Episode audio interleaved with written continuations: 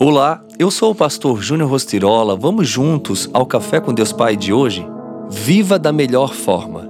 Vocês nem sabem o que acontecerá amanhã, que é a sua vida. Vocês são como a neblina que aparece por um pouco de tempo e depois se dissipa. Tiago 4,14.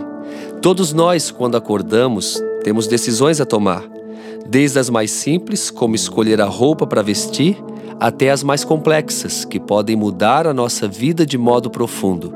E para termos uma vida intensa no melhor dos sentidos, o que devemos buscar no Senhor é viver uma vida sem arrependimento, uma vida intensa na presença do Senhor.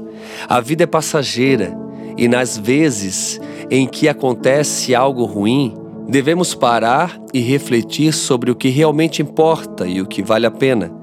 Diante de situações difíceis, muitas pessoas olharam para si e perceberam que precisavam mudar, que suas atitudes e palavras deveriam ser outras. As adversidades levaram as pessoas a compreender aquilo que de fato era importante. A vida na Terra é única e breve. Pense nisso.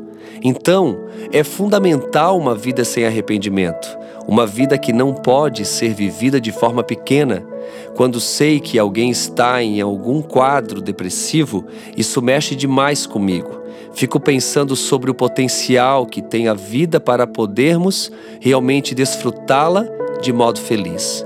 Ao olhar para a vida e para a morte com a maior naturalidade e admitir que a vida é única e breve, você será livre para agir com maior autenticidade.